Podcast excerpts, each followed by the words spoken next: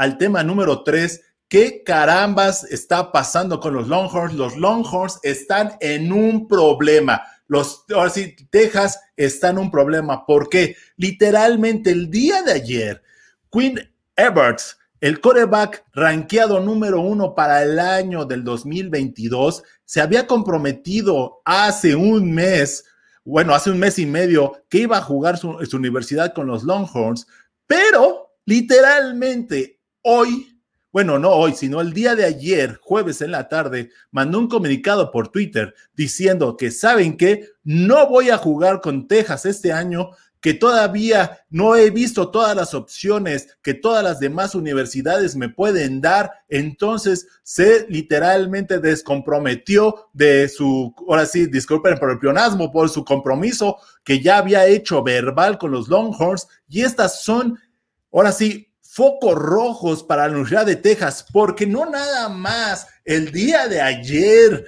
eh, se, se, descomprometió Quinn, sino también el receptor abierto, Fason Wilson, que literal también era de los mejores 10 receptores del estado de Texas, también dijo, no me voy a Texas este año, bueno, para el año 22, eh, voy a seguir a Queen, literalmente no sigo con los Longhorns, voy a buscar otras opciones. Literalmente, ¿qué está pasando? Y otro de los casos negativos es de los hermanos Broken Myers, literal, que también se consideraban que podían ir a la Universidad de Texas, son nativos de Texas, son nativos de Austin. Los muchachos son linieros ofensivos de lo mejor que tal vez tenga el país para el reclutamiento del literal del año 22 y también no se van con los Longhorns, ya se comprometieron literal con la Universidad de Alabama. Entonces, ¿qué pasa? Y por ejemplo, en el caso de Queen, había dicho que toda su vida había soñado jugar con los Longhorns. ¿Y qué pasó? Literalmente, ¿qué pasó? Ahorita lo comentamos y vamos a decir todos los lujos de detalles, qué está pasando con los Longhorns y por qué están en un problemón. Y qué puede pasar con Tom Herman, que literalmente puede ser que está en sus últimos juegos ya siendo el head coach de la posición. Y literal, Quinn dijo que las escuelas que están buscándolo, o él está también buscando, está en Ohio State, está Alabama, Podría ser que pudiese regresar a Texas, pero no lo creemos. Una vez que ya se descomprometió de los Longhorns, literalmente están en problemas los Longhorns, señoras y señores. Pero bueno, las cosas, como les digo, no andan nada bien si de, de pronto de los Longhorns tienen una, una, una temporada mediocre y literalmente no pueden dominar su estado. Y cuando digo no pueden dominar su estado, es que Texas, TCU, literalmente les ha pasado por encima en los últimos nueve enfrentamientos, siete victorias contra dos, dos victorias nada más de Texas, que antes de que TCU se ahora sí, se pasara la conferencia del Big 12, chéquense nada más el récord que tenía Texas contra TCU. Tenía 32 ganados, un perdido. Literalmente ese es el tema. Eh, y año con año le traen, traen temas importantes. O sea, no puede ser que cuando han estado rankeados hayan perdido con equipos no rankeados y tienen el récord desde el año 2017, desde que entró Tom Herman a la posición, que no pueden ganarle a equipos no rankeados cuando ellos son rankeados. Al día de hoy tienen el récord de siete derrotas contra equipos no rankeados cuando ellos eran rankeados. Y en, esta, en este año han tenido dos. Tuvieron contra TCU, tuvieron contra los Sooners de Oklahoma y casi pierden contra Texas Tech. Entonces, que ahora sí, Sam Mellinger se puso el equipo al hombro y dio literalmente un juegazo. Y bueno, el error en la patada, en la patada corta que no lo pudieron recuperar los Red Riders, literalmente les costó a los Red Riders llevarse ese triunfo, si no literal. Tendrían tres derrotas esta temporada contra dos victorias. Y literal, la semana pasada les costó mucho trabajo, no se vieron tan contundentes contra los osos de Baylor. Entonces, eso es una de las cosas. Cuando tú no eres el equipo alfa del estado, vas a tener problemas en el tema del reclutamiento. Y una de las cosas que también no entendemos qué pasa, porque se supone que este año tendría que ser el año que los Longhorns tendrían que arrasar. Por ejemplo, la página 24 Sports 24-7 Sports, discúlpenme, dijo que, lo, que el roster de los Longhorns este año es el cuarto mejor roster, porque tienen jugadores bueno, titulares de cuatro y cinco estrellas, literalmente. Este año es el que tenían que arrasar, literal, 53 muchachos con experiencia de dos, tres años siendo, o sea, siendo eh, ranqueados jugadores como de cuatro a cinco estrellas. No puede ser que Tom Herman esté pasando por estos problemas. Pero bueno, vamos a ver históricamente qué está pasando con los Longhorns, porque esto no tiene nada que ver nada más con, con Tom Herman. Es, es lo que está pasando históricamente, porque no puede ser que los Longhorns estén perdiendo el talento que está produciendo el Estado. Chéquense nada más estos corebacks que ahora sí estudiaron, estudiaron en, la, en, eh, las prepas de, de Texas y no se fueron con los Longhorns. Empezamos con Andrew Locke. Andrew Locke se fue a Stanford. Bueno, tal vez yo entiendo por qué se haya ido a Stanford, porque su papá era también exalumno de los Cardenales de Stanford y por eso se fue. Pero chéquense, Robert Griffin III, bueno, ojo, nada más, Andrew Locke en su carrera colegial fue candidato al trofeo Heisman tres años seguidos. Tres años seguidos. No lo ganó, pero fue candidato. Después, Robert Griffin III ganador del trofeo Heisman con Baylor. No se fue de Texas. Johnny Mansell se fue con los Aggies de Texas AM, nacido también en Texas. JT Barlett. JT Barlett es exjugador y ex coreback por tres años seguidos con los Buckeyes de Ohio State. Baker Mayfield ganador del trofeo Heisman. Baker fue primero reclutado por los Aggies de Texas A&M y después fue, bueno, no reclutado porque fue walk-on y después se fue de como walk-on a ni más ni menos a los rivales de, de los Longhorns, se fue con los Sooners de Oklahoma y también ganó el trofeo Heisman. Patrick Mahomes se fue al Texas Tech, Dios mío, a Texas Tech. O sea, no puede ser.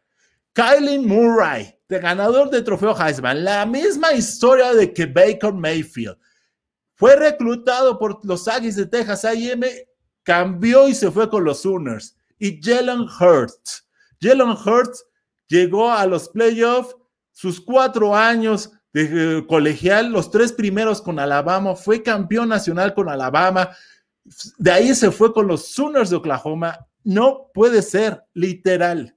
Literal, no puede ser tanto talento en corebacks que no se queden con el Estado o que no se queden en la casa matriz o literal la universidad que tiene más renombre, hablando de fútbol americano, que esos son los Longhorns. Increíble, no puede ser que haya tanto desperdicio de talento o falta de reclutamiento y acaso vean por el otro lado que han reclutado. No estamos diciendo que sean malos, malos corebacks, pero el problema es que Garrett Gilbert, David Ash, Case McCoy, Tyron eh, Supers, Jerome Herrat, Sean Bouchet y Sam Ellinger. Sam Ellinger se podría decir que es el coreback que tiene más renombre, pero ojo, ninguno de estos corebacks que acabo de poner está en un equipo profesional de la NFL. Literal, no está. Y tampoco han sido All Americans. Literalmente, el último coreback All American que ha tenido los Longhorns es Cole McCoy.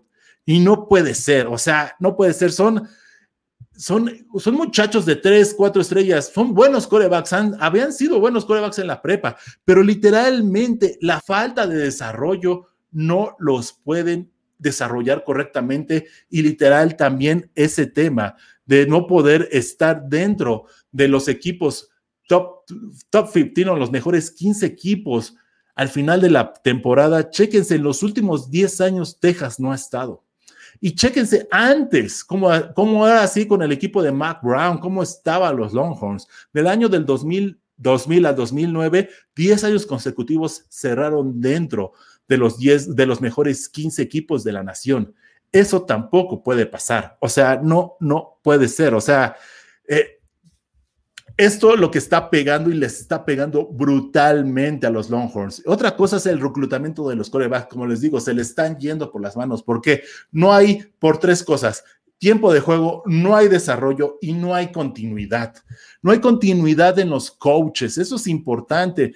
Ha, habido muchos temas de que los muchachos y los coaches, ha habido demasiados cambios en la coordinación ofensiva, literal. Chéquense esta tabla que dice todo. El coordinador ofensivo desde 1998 al 2010 solo había habido uno. Estamos hablando de 12 años. Y en menos de nueve años ha habido ocho coordinadores ofensivos para los Longhorns. No puede ser eso. O sea, literal, un muchacho cuando entra dentro de a la escuela y, y, quiere saber que va a ser, ahora sí, va a ser desarrollado literalmente. Acuérdense que los head coaches sí reclutan, pero los principales que reclutan, solo el, literalmente el demás equipo de staff, los demás coaches y principalmente los coordinadores defensivos y ofensivos, porque ellos son los que mandan las jugadas, son los que desarrollan a los muchachos. O sea, no se pueden quedar así, literalmente, con ese, eh, esa, esa incertidumbre de que, ok, estoy con un año, un año contigo, pero el próximo año ya no voy a estar. Y me traen otro coach que no me reclutó y no sé si le voy vamos a caer bien, va a haber química, va a haber magia, va a haber lo que se tenga que ver, comunicación en ese equipo, porque literalmente en confianza, porque eso es lo que generan estos equipos y una cultura que generan confianza. No puedes tener cambios tan brutales de ocho coordinadores ofensivos en nueve años. No puede ser, o sea, no puede haber una continuidad en ninguno de los casos. Y ahorita levantamos más el nombre de Sam Ellinger. Ha tenido distintos coordinadores ofensivos y se ha adaptado perfectamente. Otro de los problemas que tienen literalmente los Longhorns es la competencia del Estado, dentro del Estado, y principalmente los Aggies, los Aggies de Texas A&M. Chéquense esta, esta tabla porque esta es brutal. Que los Aggies se hayan ido a la conferencia del sureste, que es la conferencia de la SEC, es brutal. Chéquense cómo ellos reclutaban, ahora sí, el reclutamiento antes del año 2012. Ellos se llevaban a los mejores reclutamientos, pero a partir del el año que se fueron a la conferencia del ACC, y, fue Johnny Mansell y fue el, el, trofeo Heisman y todo el renombre que se llevó, y ese año le ganaron también a Alabama en Tuscaloosa. Chéquense el impacto que tiene, en el cual son se dividen un 50 en 50% los reclutamientos. Eso no puede ser, literal, o sea, no puede ser. Y una de las cosas que le hace más daño a los Longhorns es que los Aggies estén en la conferencia del sureste. ¿Por qué? Porque literalmente la conferencia del sureste es donde mandan más talento a la NFL. Se ha visto comprobado ahora sí, estadísticamente en los últimos cinco años, la conferencia que manda más talento a la NFL es la conferencia del sureste, la SEC. Entonces, claro, literal, entonces todo el talento de Texas se quiere ir a la SEC porque le puede dar un mejor, eh, ¿qué te podré decir? Una mejor oportunidad dentro de poder cumplir sus sueños. Eso es indispensable. Y otra de las cosas es el talento. Eh, haber aceptado a TCU, haber aceptado a Baylor dentro de la conferencia, nada más también les hace robar más talento a los Longhorns, porque antes eran literalmente la escuela insignia de Texas dentro de la conferencia, pero ahora ya no lo son. Y literal, otra de las cosas que también mancha mucho es que los Longhorns no han podido ganar el campeonato de la conferencia del Big 12 desde el año del 2009 los Longhorns se, metieron a la conferencia del Big 12 en el año de 1999. Literalmente estamos hablando de 21 años. ¿Saben cuántas veces han sido campeones de la conferencia? Tres. Tres veces han sido campeones dentro de la conferencia. Un equipo que le invierte tanto dinero como Texas no puede ser. Literal, no se puede dar ese lujo. Texas tendría que estar por lo menos con unos ocho campeonatos. Ocho, nueve campeonatos, con todo el dinero que le mete Texas, estaría peleando todos los años para estar siendo el campeón de la conferencia y no estar pasando y sufriendo lo que está sufriendo el, día de hoy. Por ejemplo, el día de hoy juegan el sábado que viene, este sábado juegan eh, contra los Cowboys de Oklahoma State. literal, como lo dijimos en nuestro podcast, si ustedes nos siguen en nuestro podcast, nos encuentran en Spotify, iTunes, eh, iHeartRadio, iBox o donde ustedes ahora sí bajen su podcast, ahí nos van a encontrar. Eh, donde dijimos, literal, Longhorns se juega la temporada en este juego. Tres juegos perdidos dentro de la conferencia, créanme, están fuera de cualquier oportunidad de poder llegar al campeonato de la conferencia. Los playoffs, literal, los playoffs ya están muertos, literal, desde que perdieron contra Oklahoma en el Red River Classic hace dos semanas, están muertas esas aspiraciones. Pero lo último que le queda es poder llegar al juego de campeonato del Big 12 lo cual es importante, créanme, es muy importante para Tom Herman para poder seguir en una posición un poquito más estable dentro de la conferencia. Pero no, literal, los Cowboys que invierten muchísimo menos dinero, es el equipo que sigue invicto con cuatro victorias en forma consecutiva y tres dentro de la conferencia y no vemos cómo puedan ser los Longhorns, a menos de que, que es Halloween y se den las sorpresas, ¿no?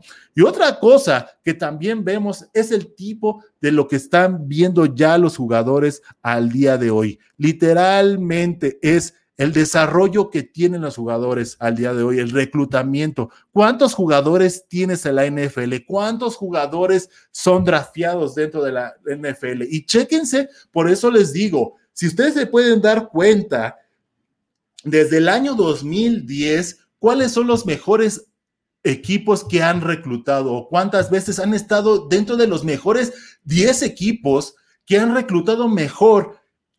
Ahora sí, el, jugadores de preparatoria.